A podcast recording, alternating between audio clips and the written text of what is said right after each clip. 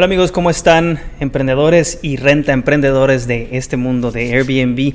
Les saluda su amigo Alex Díaz en un nuevo episodio donde hablaremos de las formas justas y no tan justas de anunciar tu espacio, lo que se debe y no se debe hacer al publicar tu anuncio.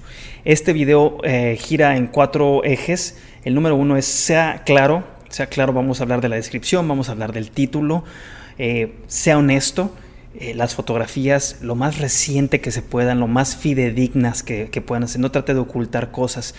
Eh, vamos a hablar un poco más de eso, porque lo que puede, lo que puede darte miedo al mostrar eh, en cuanto a ubicación o la fotografía es simplemente una suposición tuya. Probablemente el huésped que se va a quedar ni siquiera le interese, porque su prioridad, sus requisitos de renta son muy diferentes a los tuyos. ¿sí? Cumple las expectativas y número cuatro, supéralas. Sé claro, sé honesto, cumple las expectativas y supéralas. Vamos a ver. Entonces, eh, sé transparente. Bueno, lo primero que nada, los viajeros van a, van a querer saber y poder ubicarse dentro de la ciudad donde estás.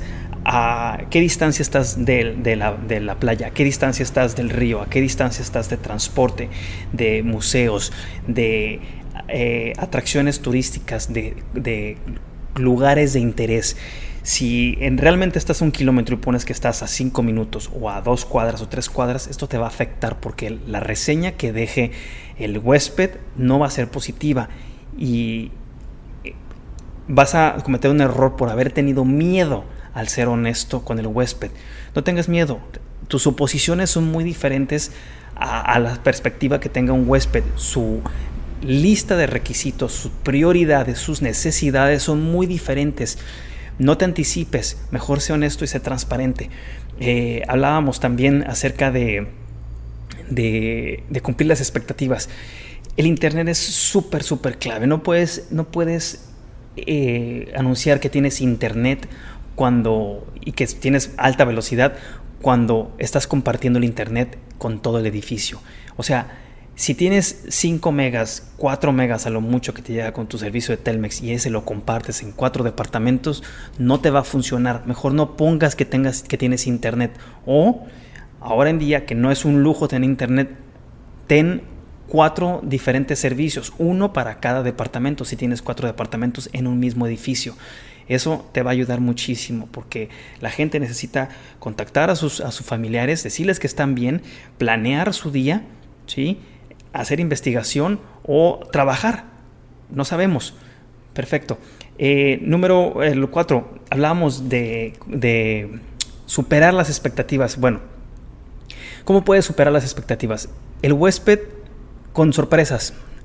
El huésped no está esperando, por ejemplo, una canasta de bienvenida con fruta de la temporada que te puede costar 50, 60 pesos. Y es un detallazo que no se le va a olvidar, especialmente si tú vives en México y tu huésped viene del otro lado del, Atlántico o del otro lado del mundo.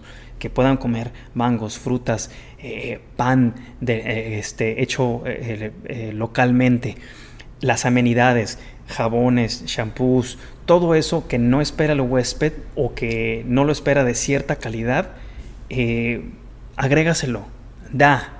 Tienes que dar más de lo que puedes recibir para que tu, la experiencia de tu huésped sea positiva. Café local, el café local, el té, todo eso lo puedes, lo puedes eh, presentar de una forma decorativa muy llamativa, de la cual va a ser la primera impresión y nunca se va a olvidar. Eh, también hablábamos de eh, las canastas de bienvenida. La comunicación es súper, súper, súper importante en cuanto reserva, contesta, eh, comparte tu contacto, averigua el itinerario de viaje, pregunta si necesita ayuda con algo y eh, durante la estancia también. Algo que me encanta a mí hacer es mandarles el pronóstico del clima, porque a veces no conocen cómo va a estar mándaselos, les va a ayudar muchísimo, van a poder planear su día. Eh, y cualquier otra cosa, la comunicación es clave. Bueno amigos, hemos llegado al final de este episodio. Muchas gracias en verdad eh, por ver este, este video. Eh, si tienen algún comentario, por favor, postenos en la parte de abajo. Una vez más, soy Alex Díaz, tu amigo en rentas de largo plazo, rentas vacacionales en Puerto Vallarta y Riviera Nayarit.